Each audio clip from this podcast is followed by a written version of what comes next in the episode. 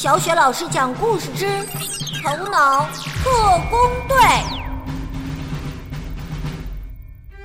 亲爱的宝贝儿，欢迎收听小雪老师讲故事，并关注小雪老师讲故事的微信公众账号。今天呢，小雪老师带给你的故事是《头脑特工队》。好了，精彩的故事马上开始。头脑特工队第一集，乐乐几乎是和莱利同时降临到这个世界的。不过，乐乐的世界就是莱利的大脑。谁让他是个情绪小人儿呢？看，乐乐眼前的大屏幕上出现了谁？充满爱意的笑脸。是莱利的爸爸妈妈。此刻，他们既兴奋又甜蜜地注视着刚刚出生的小女儿。通过莱利的眼睛，乐乐也在大脑情感中心好奇地打量着他们。作为一名专管快乐的情绪小人儿。乐乐当然希望小主人莱利的生活时刻充满欢乐。为此，他需要让大脑情感中心被黄色记忆球填得满满的。不过，这可难不倒他，因为除了乐乐自己，这里呀再没有别人来捣乱了。然而，就在下一秒，哦不！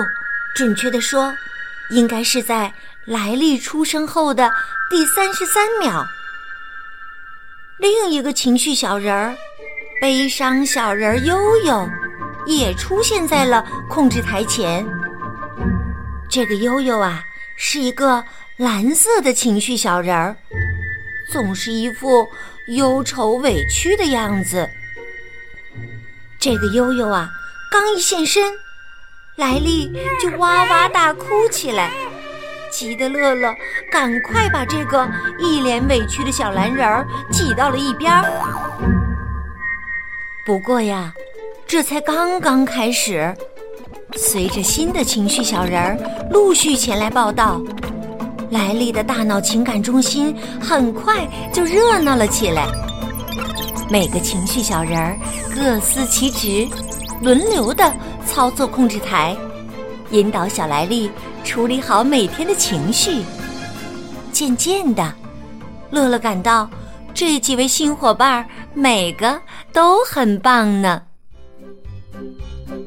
比如，恐惧小人儿帕帕，他总能在第一时间帮助淘气的小莱利躲开危险。如果前方遇到电线，帕帕。准会及时的提醒莱利，小心翼翼的跨过去。而厌恶小人燕燕就更厉害了，有他在呀，任何令人倒胃口的东西都休想靠近莱利，因为在他的帮助下，莱利完全可以把吃进去的不喜欢的食物吐出来。至于。个头最小，却拥有史上最强爆发力的愤怒小人怒怒，再没有谁比他更懂得捍卫莱利说不的权利了。他一生气，真是谁都拦不住啊！然而乐乐始终不明白，那个总令莱利哭哭啼啼的悲伤小人悠悠。莱利为什么会需要他呢？带着这样的心情，乐乐总想把悠悠挤出去。你一定不知道，在莱利的大脑情感中心之外呀，还分布着五座性格岛，有家人岛、诚实岛、冰球岛、友谊岛和天真岛。这些小岛通过光束桥与情感中心紧密相连。正是因为情绪小人们对莱利所有重要记忆的悉心呵护，才有了源源不断的能量传输到性格岛，令他们时时刻刻都光彩夺目。